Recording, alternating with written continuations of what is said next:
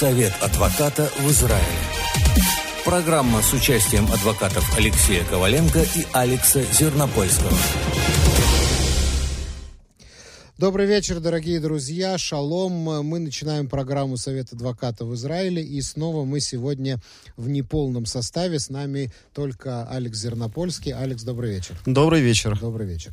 Э, и э, я хочу сразу напомнить, что эта программа э, готовится вместе с группой в Фейсбуке. Есть такое Facebook, сообщество в Фейсбуке, которое так и называется «Совет адвокатов в Израиле». И это очень такая большая и живая группа в Фейсбуке. Вы можете на нее подписаться. Там можно задать вопросы адвокатам и получить очень оперативно ответы. Э, но сегодня вы можете задавать вопросы нам в, в WhatsApp мессенджере. Вы знаете, наверное, его номер, но я все-таки я вам его еще раз напомню.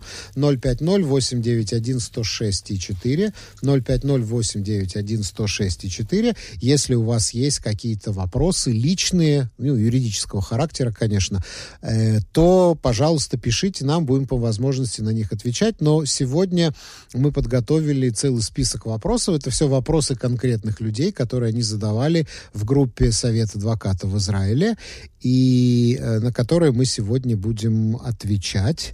Э, также, дорогие друзья, в топике на нашей страничке в Фейсбуке, в топике этой программы Совет адвокатов в Израиле вы тоже можете оставлять ваши вопросы, если вам так удобнее по какой-то причине, и мы тоже э, это увидим.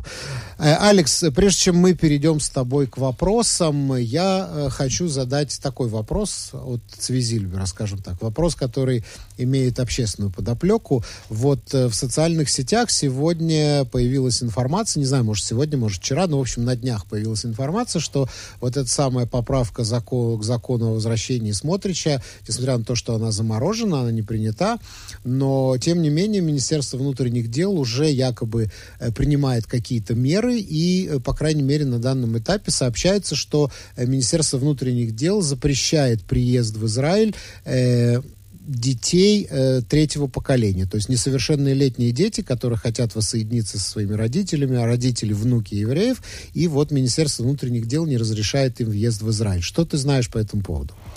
Ну, по моей информации, э, вот эта ситуация с правнуками евреев, несовершеннолетними, она предшествовала как раз этому законопроекту Смотрича, и поэтому я бы сделал такую демаркационную линию, провел между двумя этими разными ситуациями потому что мне, на мой взгляд, они друг к другу никакого, собственно говоря, отношения не имеют, и э, в соцсетях видимо, ошибочно это все связывается.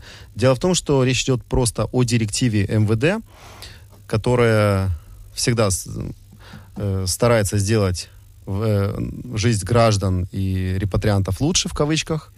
Вот, и всегда в этом прекрасно преуспевает мы за ними, к сожалению, со всеми нашими э, и желанием, и возможностями угнаться не можем. И пресекаем эти инициативы, к сожалению, редко в зародыше, а чаще уже постфактум э, в ходе различных судебных баталий.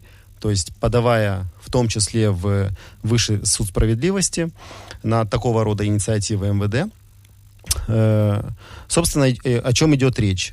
Идет речь о внуках, э, внуках евреев, которые хотят репатриироваться в, в рамках всей своей семьи. То есть, к примеру, идет речь внук еврея, у него супруга и несовершеннолетний ребенок. Раньше вся эта троица проходила процесс в, у консула Натива, то есть это консул, который непосредственно был уполномочен Министерством внутренних дел, проверять э, документы репатриантов за границей. Ну, речь идет в, в первую очередь о постсоветском пространстве, потому что только там действует эта организация, НЭТИВ. И э, консул был уполномочен поставить визы репатрианта для всех членов семьи, включая и правнуков, которые по при, приезду в Израиль не получали э, гражданства и паспортов, они получали временный вид на жительство, на, ну, который продлевался каждый год. До того момента, как они имели право на получение гражданства, это, как правило, по происшествии трех лет и при согласии двух родителей. Что произошло у нас э, ну, где-то месяц назад? Вышла эта директива, насколько мне известно. Э, пришла такая директива, то есть изменение, некая инструкция в посольство, э, посольство Израиля на постсоветском пространстве в соответствии с которой правнуки евреев, то есть вот эти несовершеннолетние дети, должны были получать разрешение, так как э, они не подпадают под закон о возвращении, э, должны получать их совершенно в другом ведомстве. В смежном ведомстве, а именно в консульстве Израиля, в генеральном. То есть нужно было теперь нужно, вот с тех пор, нужно заказывать отдельную очередь. Что, собственно говоря, достаточно серьезно осложняет процесс с точки зрения там, логистики. Но э, давайте вот, вот предположим, э, приезжают люди из отдаленных частей Украины либо России. То есть э, они едут, например, день где-то там на поезде или там даже полдня для того, чтобы их приняли в, э, в консульстве Израиля вот в отделе репатриации, то есть вот консульство Нетива. Там они делают свои дела. Параллельно им нужно подать прошение на назначение очереди в генеральном консульстве, что не всегда совпадает, то есть не происходит прямо вот в один тот же момент, и, как правило, им даются очереди там на несколько дней раньше, либо позже, что, собственно говоря, достаточно серьезно усложняет весь этот процесс. В общем, мучаются, мучаются. Да, люди. и совершенно непонятно, для чего это делается. То есть можно, конечно, предполагать. Мне, честно говоря, очень не хочется предполагать, что это делается специально, совершенно для того, чтобы действительно люди поиздеваться над людьми, для того, чтобы э, дать им понять, что Израиль их совершенно не ждет. Вы там себя оставайтесь, пожалуйста. Как бы те, у кого есть дети четвертое поколение, мы вас не готовы видеть. Но э, так как я с МВД знаком э, уже более 16 лет вот в рамках своего трудового стажа, профессионального, адвокатского, юридического, то иногда такие теории конспирации, на мой взгляд, имеют под собой э, достаточно такую серьезную и солидную и твердую почву. Да. Скажи, пожалуйста, но вот эти меры, это не связано с мерами предосторожности из-за коронавируса, что типа вот мы ограничиваем въезд иностранцев, и поэтому мы их дополнительно проверяем? Ну, это вообще не имеет никакого, на, на мой не взгляд, отношения. То есть это, как бы я бы сказал, отнюдь. Вот, а какая разница, собственно говоря, если речь идет о членах семьи, которые сюда въезжают, зачем их проверять еще отдельно? Это же не проверка на коронавирус идет, это ну проверка ну, да. на право на, на приезд э, в Израиль. На самом-то деле здесь чисто идет бюрократическая такая проволочка. просто усложнили бюрократию, но нельзя говорить, что они закрыли въезд и никого не Не, не совершенно не закрыли въезд. Просто усложнили Поднасолили людям. Да, просто усложнили да. бюрократию.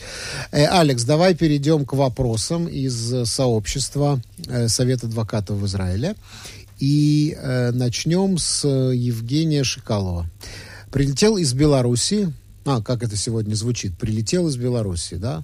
Круто. Прилетел из Беларуси, респект, сидел на карантине. Будет ли завод оплачивать мне эти дни? А есть какие-то сложности с Беларуси прилететь сегодня? Я не знаю, Беларусь вообще, насколько я знаю, Беларусь вообще не вводила карантин, туда самолеты постоянно летали, и Беларусь вообще сначала не признавала никакой коронавируса, и даже футболы проводила, и туда летали, и даже вот в Россию летали через Белоруссию, когда в Россию вообще невозможно было попасть. То есть летели в Минск, и оттуда там на перекладных добирались до российской границы там, и так далее. Ну, Просто сегодня туда знаю, довольно что... опасно летать, там опасно по улицам ходить. Могут схватить ненароком, как было с нашим одним нашим соотечественником. Ну, я знаю, у нас есть тоже клиенты-израильтяне, которые бизнесмены, они летают достаточно регулярно в Белоруссию, но, может быть, из-за того, что они не ввязываются в все политические баталии, там они себя достаточно спокойно, нормально, вольготно чувствуют, но при этом они несколько опасаются по вечерам выходить на улицу на всякие пожарные. Ну, э, как говорится, береженного э, да. У береженного все в порядке. Да. Э, так, в общем, он прилетел. У нас вроде как такой вопрос, похоже, был на, на прошлой передаче или на позапрошлой. Э, собственно, будет ли завод оплачивать. Человек возвращается из-за границы, да. его государство обязывает идти в самоизоляцию, а он хочет, чтобы он хочет вернуться на работу, и он теряет, естественно, зарплату за полмесяца фактически. Э, ну, я не, тогда пофилософствую. У нас э, тут вопрос, будет ли оплачивать, я бы так сказал, в общем, будет оплачивать, есть, вот есть вопрос, будет оплачивать, будет ли оплачивать, есть вопрос, обязан ли оплачивать.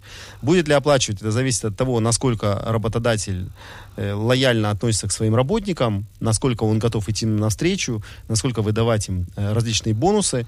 Э, обязан ли, у меня достаточно серьезный вопрос на эту тему. Ну, я знаю позицию своих коллег, которые перманентно представляют интересы работодателей. Большинство из них занимают такую достаточно жесткую позицию, не оплачивать работникам, которые знали, что по, при, по прилету из э, этих стран они должны будут находиться в карантине. Э, они, э, вот эти мои коллеги, консультируют своих клиентов, работодателей, чтобы они не платили. Потому что тут работник взял сам на себя риск. То есть это не было никакой такой необходимости особой. Поэтому обязаны, э, на взгляд, э, ну, я говорю про то юридическое сообщество, потому что в конечный ответ все равно должен дать суд. Э, и я так считаю тоже, что не обязаны. А будет ли оплачивать, это вам нужно индивидуально поговорить с работодателем. Ну вот, э, я, я так понимаю, что позиции, судебной позиции пока еще нет. Еще сейчас э, суды на каникулах. Но они скоро вернутся. Когда они, кстати, возвращаются? Не, уже вернулись. Уже вернулись? Да. Э, но я думаю, что тогда появится, появится такое решение в ближайшее время, потому что эта ситуация, мне кажется, довольно распространенная. Ну, я, естественно, появится, мы как бы ожидаем, потому что есть э, ряд ситуаций, которые вынуждены дождаться каких-либо прецедентов, потому что э, хуже намного неопределенность, чем четкое понимание, что говорит закон и, или как трактует закон, в данном случае судебная власть. Ну, в принципе, если говорить не по суду, а по совести, да, такая была в бывшем Советском Союзе. Так идиомы, да, то, конечно, если человек берет отпуск на работе, и он летит за границу, и он знает, что по возвращении он должен на две недели отправляться в карантин, то, соответственно, или он должен отпуск брать на 14 дней больше, или он, значит, эти деньги потеряет. Ну, мне кажется, что это по совести это, это именно так. Хотя, с другой стороны, все-таки э, государство в этой ситуации тоже должно сказать свое слово, ведь это не человек, это не его собственный выбор сидеть в карантине, не работать. Не знаю, не знаю, мне тоже трудно сказать. Есть очень много серых зон, э, в которые государство тоже вмешиваться не хочет и брать на себя ответственность по разным совершенно причинам. И э, достаточно часто вот у нас задаются вопросы некие, некие которые подразумевают, что э, государство вынудило людей находиться в, в такой ситуации, в которой они не имеют возможности работать, зарабатывать деньги, но с другой стороны им никто и не помогает на прошлой неделе был такой вопрос э, девушки, которая, э, которая вынуждена была находиться на месте работы в течение э, всего времени карантина, но при этом у нее не было наработанных больничных дней. То есть это тоже такая вот ситуация, она, как говорится, попала в просак. На все, к сожалению, решений нет. И у страны, которая заточена на решение социальных проблем, а у нас страна достаточно так социально на, направлена, но, в общем-то, она тоже имеет достаточно серьезные капиталистические аспекты, поэтому тут есть э, некий баланс между капиталистической и социалистической составляющей, и при наличии данного баланса есть вот такие достаточно серьезные серые зоны, там, где человек все равно не попадет под э, такую, назовем это, компенсационные раздачи государства. И поэтому ну, предполагается, что рациональный человек должен какие-то деньги отложить себе вот именно на такой черный день. Да. Э, идем дальше. Дарья Васильева спрашивает. Добрый вечер. Э, договор об аренде. По договору мы должны найти вместо себя жильцов. Мы нашли. Хозяин написал, что все окей. Э, новый договор заключен. Мы договорились о передаче ключей. Я снимаю объявление, продаю мебель, покупаю билеты. Видимо, тоже улетают за границу. Есть переписка, где хозяин подтверждает, что мы передаем ключи 14 сентября, и новые жильцы въезжают 17 сентября. А за неделю до нашего отъезда вдруг он мне пишет, что они передумали, ищите, дескать, нам новых жильцов, или я верну вам не 6 чеков, а 4. Это вообще законно? Что можно сделать? Кто в Хайфе может проконсультировать за вменяемую цену? Так, ну мы тут не будем никого рекламировать. Рекламировать, да. Э, ну, мы сейчас вот за вменяемую цену собственно, бесплатно, постараемся максимально проконсультировать. Безвозмездно, то есть даром? Ну да. Э, дело в том, что достаточно распространенная ситуация. Кстати, вот за последнее время уже второй такой вопрос у нас поступает, насколько я помню, в нашем форуме. Речь идет о недобросовестных арендодателях, э, что, ну, собственно, не является э, редкой ситуацией. Э, тогда, когда в договоре прописан, э, прописано условие, что можно привести альтернативных съемщиков вместо себя на тех же самых условиях, которых одобрит арендодатель, то, в общем-то, договор таким образом подходит к концу, и обе стороны согласованно из него выходят.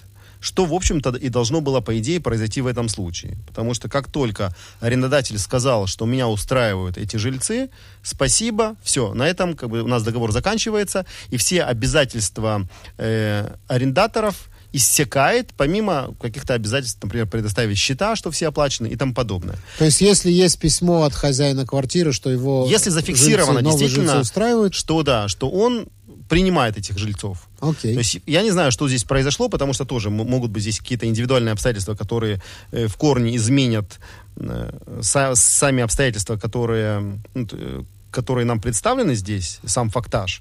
Но вот исходя из этого вопроса, э, из дано, что все-таки арендодатель дал добро на э, эти люди, вот эта вот девушка, которая, которая задает вопрос, Дарья. она, да, Дарья вполне может рассчитывать на то, что все, у нее обязательств больше никаких нет.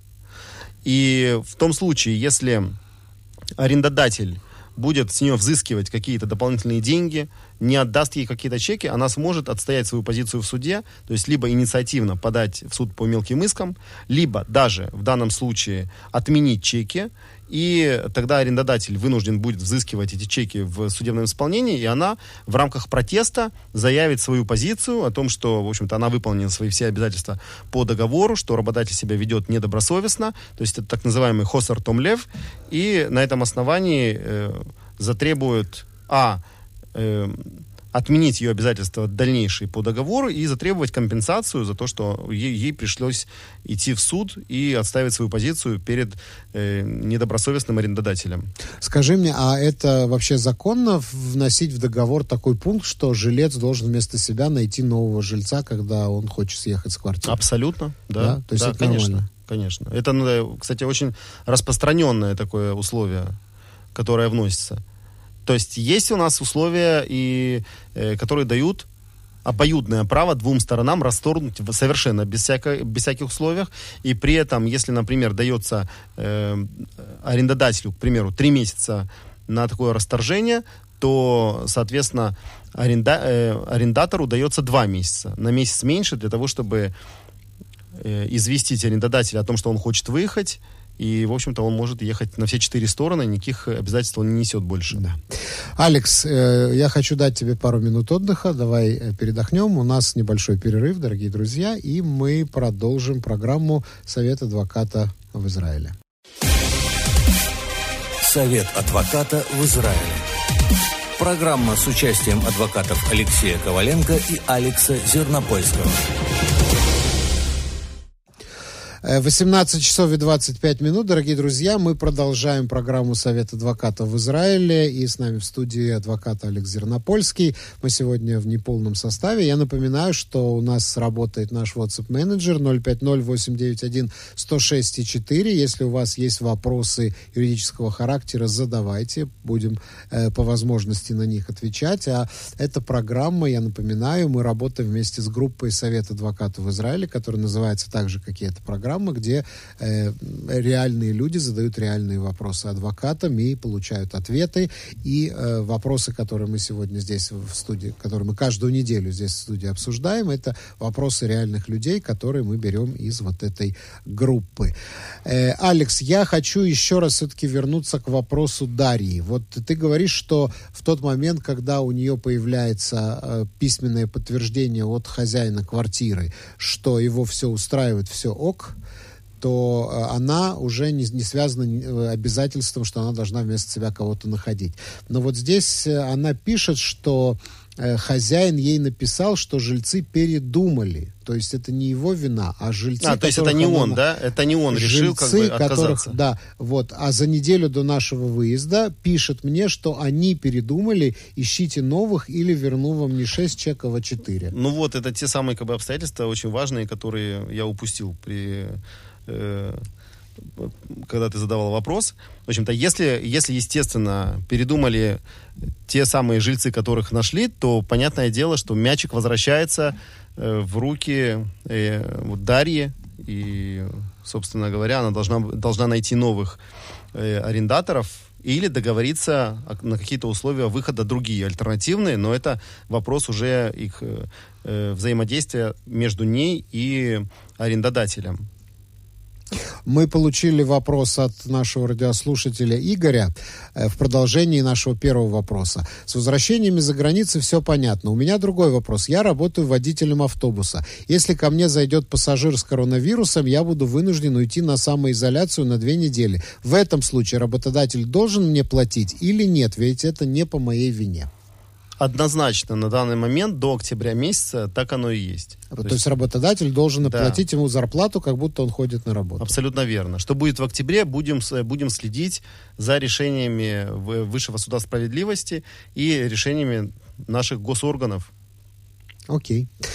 Продолжаем. И, и Игорь Ашитер пишет, в, задает вопрос, э, попадает ли переезд предприятия в другое место на расстоянии около 30 километров под причину для увольнения по ухудшению условий, если есть даже подвозка? Даже если есть подвозка. Ну, э, если вот сухо брать э, данный вопрос, то да, однозначно подпадает. 30 километров достаточно большое расстояние, но э, как говорится, дьявол в деталях, в маленьких, и их нужно внимательно рассматривать. То есть мы, как правило, с э, клиентами сидим и беседуем достаточно подробно касательно всех условий работы, где конкретно проживает клиент, потому что э, он, э, этот работник, может проживать, в общем-то, намного ближе к месту новой работы, чем ранее.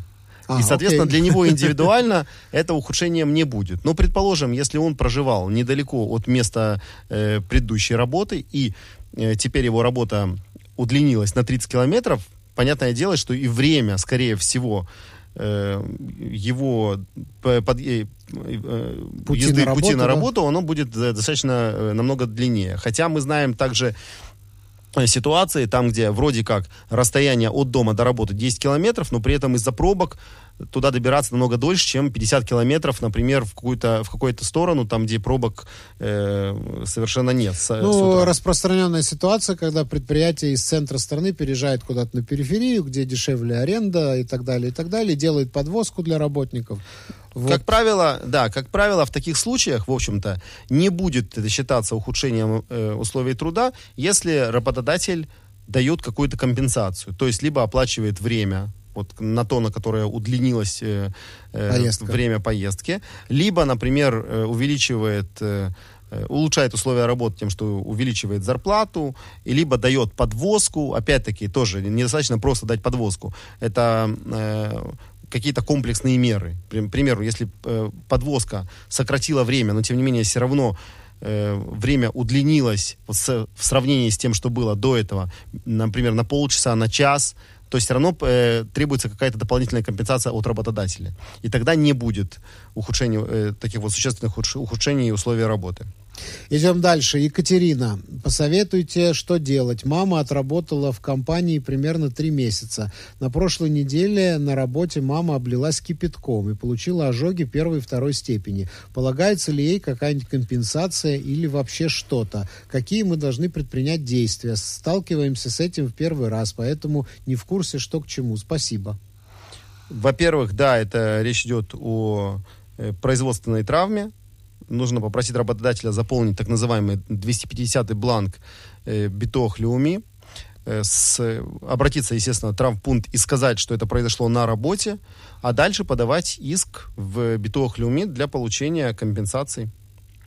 То есть на этот счет есть страховка в Битох Люми, которая выплачивает компенсацию? У любого, в том-то, в общем-то, и дело, что Битох Люми является страховой компанией, которая, да, которая дает покрытие страховое всем работникам. Скажи, а дополнительную компенсацию потребовать у работодателя? У работодателя только в том случае, если это произошло по его халатности. Ну, тут нет особо деталей, и я полагаю, что это не имеет отношения к работе, хотя, опять-таки, если она работает на производстве, там, где есть какие-то э, там пары, серьезно нагрев чего-либо, труп и так далее, и она в ходе этой работы получила э, такие серьезные ожоги, э, при том, что была какая-то неисправность системы, то это можно вменить как халатность работодателя и получить дополнительные дополнительные. Но это уже надо подавать в суд и требовать компенсацию. Ну, не обязательно подавать в суд, то есть можно и договориться с работодателем.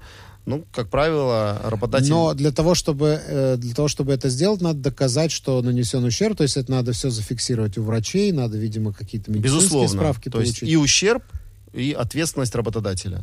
Окей, окей. Дальше идем. Э, Гилад спрашивает, уважаемые адвокаты, подскажите адрес в интернете, чтобы проверить, состоит ли тот или иной адвокат в Израильской палате адвокатов и есть ли у него лицензия. Вот хороший вопрос. Так, а как подсказать нам? Мы можем где-то... Ну, есть адрес. Пала, э, сайт Да, это- палаты адвокатов. Я просто не знаю, если че- данный молодой человек, он или, или не молодой, э, насколько хорошо пользуется интернетом и хо- хорошо ли знает иврит. Потому что достаточно написать э, Лишкат Урхайдин на иврите и зайти просто на сайт, и там есть список. Более того, если в Гугле написать, то у вас будет там сразу список различных э, э, различных э, рубрик на этом сайте. И одна из рубрик это Урхайдин. Вы туда можете зайти, вбить имя, фамилию адвоката и посмотреть. Там есть э, такая формочка снизу прямо странички. Значит, вот я сразу скажу адрес. Израил, как слышится, Изра... Исраэл бар, одним словом, Исраэл бар, э, .org.il. Это сайт э, Израильской палаты адвокатов. Она так называется, бар, да, бар, э, бар Association. Да. Что-то в этом Israel. Bar Association. бар Association, да. Теперь справа у вас будет э, такая вот такое меню э, Да, вертикальное. да, вот Алишкава Махут, зеленая Абема кнопка, Хузот. и следующая внизу, желтого цвета, написано Орхейдин. Вот на эту кнопку нажимаете, и что дальше? Так, что дальше? Там дальше, там дальше индекс есть, да, или что-то? я не знаю, что-то тут такое индекс, я просто сразу зашел. Я вот предложил это сделать. Сейчас, секундочку, посмотрим, как это фигурирует. На самом деле, адвокаты, я полагаю, не, не сильно часто заходят на этот сайт. Да, ну понятно. Так, он достаточно, кстати, допотопно выглядит. Хотя э, адвокаты платят не маленькие, я бы сказал, деньги, взносы обязательного характера.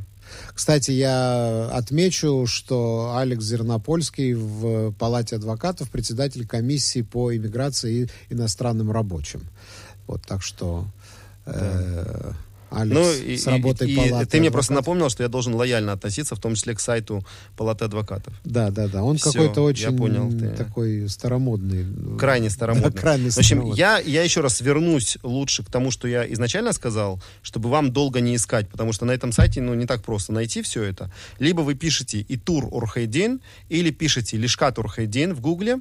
У вас э, сразу же первое выдает вам ссылку на вот этот, э, на сайт, который, про который говорил Цви, и дальше идут вот под рубрики, на которую, на одну из, э, на вторую подрубрику вы нажимаете, там написано Урхайдин, и туда вбиваете имя, фамилию адвоката, сразу видите, он фигурирует там либо нет. Э, теперь еще тут такой момент. Э, иногда то, как записаны адвокаты на сайте э, и, ну, вообще фигурируют они в базе данных Палаты адвокатов, это не соответствует тому, как они фигу- фигурируют где-то в Гугле или у себя на визитках или на, э, на лого своих, э, э, своих писем. Поэтому тоже будьте осторожны. Лучше всего перестраха- пе- перепроверить и обратиться еще раз, если вы его не нашли. То есть не делайте однозначного вывода, что он не является адвокатом. Лучше позвонить еще по телефону э, на коммутатор палаты адвокатов и там еще раз задать этот вопрос, переспросить, там достаточно быстро отвечают, и вам дадут уже тогда более такой однозначный ответ. Ну, вот это называется Сефер Орхейдин, я вижу. Вот я зашел на эту страничку. Да. Сефер Орхейдин, книга адвокатов. И дальше вот здесь можно Шем Мишпаха, Шем Проди, то есть по фамилии имени можно найти этого адвоката, но я хочу сказать, что, э, конечно, э, первый поиск может быть неудачный, потому что, например, адвоката зовут Бенни, да, а на самом деле он Бениамин, да, или Да. фамилия может писаться как-то странным образом. Может быть, адвокат Давид Давид.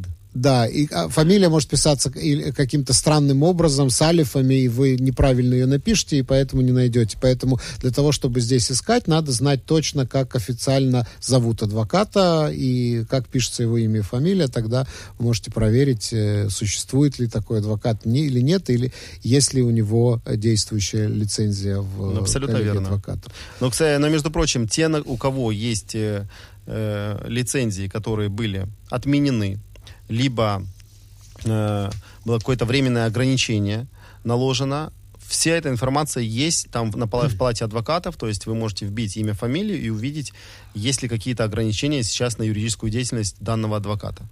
И в довесок, э, еще раз я хочу, э, так сказать, уточнить, у нас в Израиле э, платной юридической деятельностью, представительством в суде имеют право заниматься только адвокаты, не юристы, как, например, в других странах.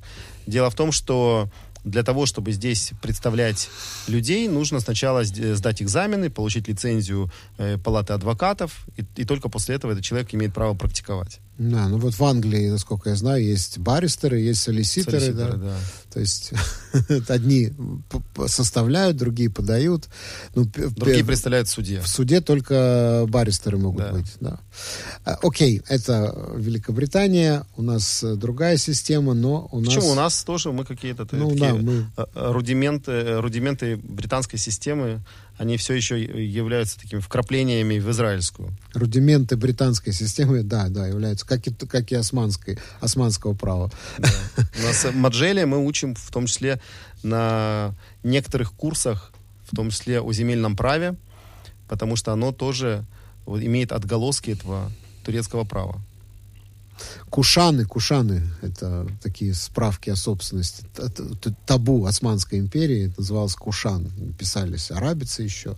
Вот, их сейчас богатцы тоже там рассматривают, когда выясняют, там, демонтировать какое-нибудь поселение или нет. Стас пишет, эм, почти год назад я продавал на Фейсбуке электрические велосипеды, газовую печь. Все вместе у меня купил один мужик, э, рассчитался со мной чеком. Чек вернулся. В банке сказали, что этот счет заблокирован. И у меня на руках осталась только переписка с ним. Я также сфотал э, сфотографировал номер его автомобиля, на котором э, он осуществлял перевозку. Я обратился в полицию, предоставил им данные.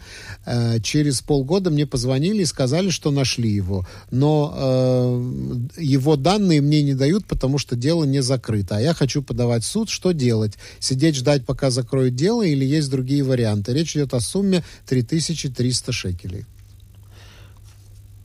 Ну, во-первых, э, сразу с э, ликбеза некого начнем. Всегда можно проверить, есть ли какие-то ограничения у человека на сайте Центробанка. Принимая чек, всегда да, пожалуйста, заходите. Знаете, что всегда можно проверить. Проверяйте по номеру туда Заута, а на чеках есть номер туда Заута. То есть у вас э, такой товар, с которым далеко не убежишь, хотя что там было, велосипед? Велосипед и газовая печка. Ну, газовую печку мог, да, он, в принципе, на себя закинуть и на велосипеде э, уехать. Ну да. От него скрыться. В принципе, мог. Ну, в общем... Э, ну, какой-то мелкий жулик, короче. Да, это мошенник, ну, явно. То есть, если да. человек, зная, что у него есть ограничения на счету, и, э, и чеки его не принимаются банком, дает чек свой, то это однозначно тут состав преступления, э, мошенничество. И, собственно, именно поэтому, видимо, полиция в данном случае открыла дело, не закрыла его сразу же и продолжает э, следствие по, по этому вопросу. Э, у вас два варианта. Первый вариант у вас обратиться еще раз в полицию с, проше, с прошением о том, чтобы дали все-таки вам э, реквизиты данного человека, то есть все его, и, э, все его данные, идентификационные Но они не дают, они говорят, что пока идет следствие, эта информация секретная. Да, но иногда нам, например, удавалось в некоторых ситуациях все-таки добиться Получить получить такие данные. Но... То есть надо в письменном виде писать заявление. Заявление прошу... и с пояснениями, так, так-то и так-то, почему он это делает, то есть что он хочет судить у него деньги.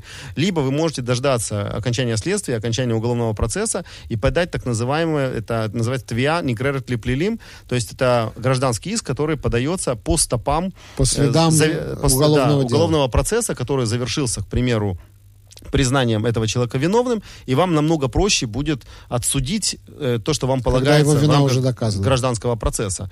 Э, и третий вариант самостоятельно подать э, иск. Подать, ну не подать иск, сначала найти его, то есть взять детектива, э, если у вас есть копия данного чека, то там есть номер туда Тудадзеута, и по номеру туда Тудадзеута вы можете сделать так называемый итурман. То есть, То есть на, на чеке, на чеке всегда есть э, номер туда Дзута, поэтому мне тут не, не особо понятно. Э, то есть, видимо, Может, он не свой чек выписал? Может, он не Но свой этого чек я выписал? не знаю отсюда, то есть это отсюда не следует. И тогда, если он не, не выписал, не выписал не свой чек, то каким образом вообще э, полиция его, как- э, его вычислила, его нашла? Ну, по номеру машины, наверное. Тоже Ну, может быть. Ладно, это наше возможно, предположение. Давай не заниматься э, предположениями. Но вот я хотел в этой ситуации еще раз подчеркнуть, что вот можно зайти на сайт Банка Израиля и там проверить любой чек, ввести туда просто тупо номер этого чека, и Банк Израиля сообщит, есть ли какие-то ограничения на этом банковском счету, если там ИКУЛь, если там э, какие-то ограничения, муг- мукбаль, как он называется, мукбалут.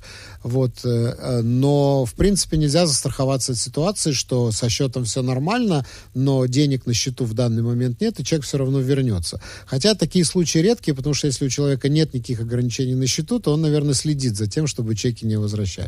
Если он за этим не следит, то в очень короткое время его счет все-таки станет ограниченным. Ну, по-моему, так.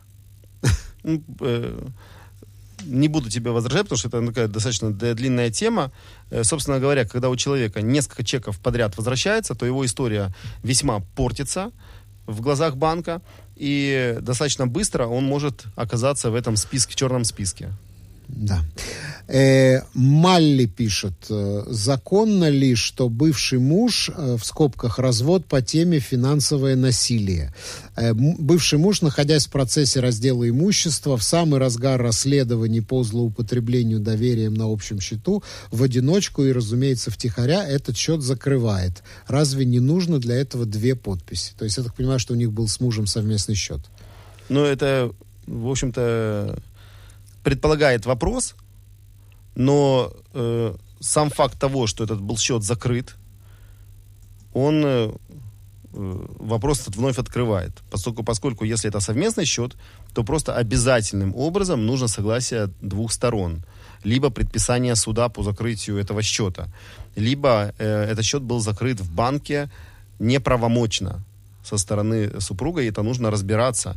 Это идти в нужно банк и обжаловать. понимать. Возможно, вообще речь идет о том, что у вас этот счет был не в не на двух, не на двух людей, а этот счет был э, просто вашего мужа, а у вас была там доверенность, к примеру.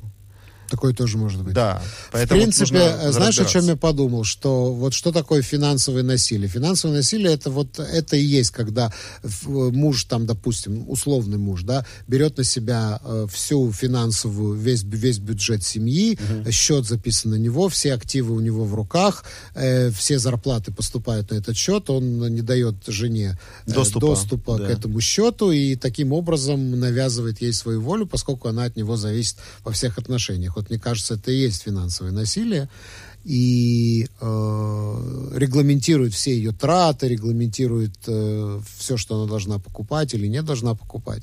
Вот. И, э, соответственно, может быть, она не знала, что на самом деле это был не совместный счет. Но а- в таких ситуациях, как, ты- как ты это его расписываешь, обычно речь идет о домохозяйках, Да. которые действительно мало осведомлены о финансовой деятельности своего супруга, который полностью контролирует эту, эту сторону э, деятельности семьи.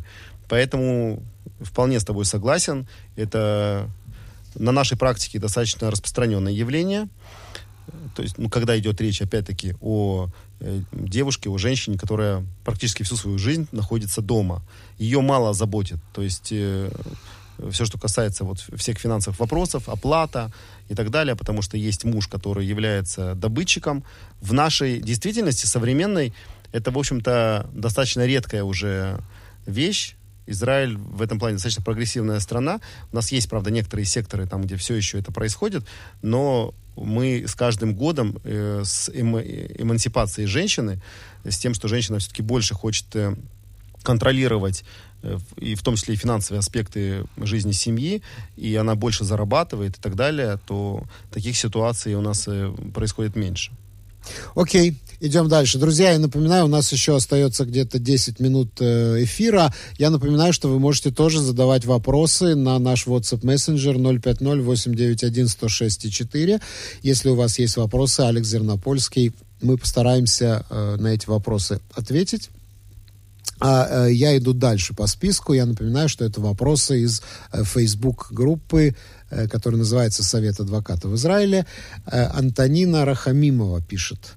Э, на протяжении шести лет с, ним, с меня снимали страховку за телефон с моего банковского счета, э, который я оставила для накопления. Накопительный счет, видимо. Месяц назад, когда я хотела закрыть счет, обнаружила, что шесть лет с меня снимали деньги за страховку теле, теле, телефона, который я в одной из сотовых компаний, я не буду называть э, название этой компании, чтобы они нам потом не предъявили иск за это, потому что, естественно, мы должны были бы э, запросить, сделать журналистский запрос в такую компанию, если мы хотим публиковать. Поэтому я не буду говорить, но одна из э, мобильных компаний, э, значит, э, с, меня, с меня снимали деньги за страховку теле, телеф, телефона, который в самой компании признали неисправным через год после его приобретения. Я закрыла счет, пришла в эту компанию, объяснила им ситуацию, что телефон уже пять лет как в мусорном баке, но мне еще объявили, что я должна еще за один месяц, так как они не успели снять деньги за август. Я в полном шоке. Телефон стоил 1600 шекелей, а страховку я выплатила за него тоже 1600 шекелей. Хочу вернуть э, свои деньги, а мне говорят, что нет возможности. Э, надоели уже эти воры, но дальше еще идет такая большая, довольно-таки большой такой текст, и я понимаю возмущение этой женщины. Но вот действительно так, телефона давно нет, но страховка на него осталась. И я так понимаю, что за страховку она платила даже не мобильной компании, страховка, наверное, деньги шли какой-то страховой компании, где этот телефон был застрахован. Не, ну я полагаю, что это была просто пакетная сделка некая с э, телефонной компанией, которая часто очень предлагает нам различные продукты. Я, может, остановимся немножко по пошире давай, по этому вопросу. Давай, я предлагаю, давай. потому что вопрос настолько распространенный, и ну, это супер проблематичная тема. Тема касается защиты прав потребителя, но больше это э, иррациональности потребителя и злоупотребление этой иррациональностью э, такими крупными компаниями, всяческими гигантами, которые э, практически управляют нашей жизнью и залезают нам в карман.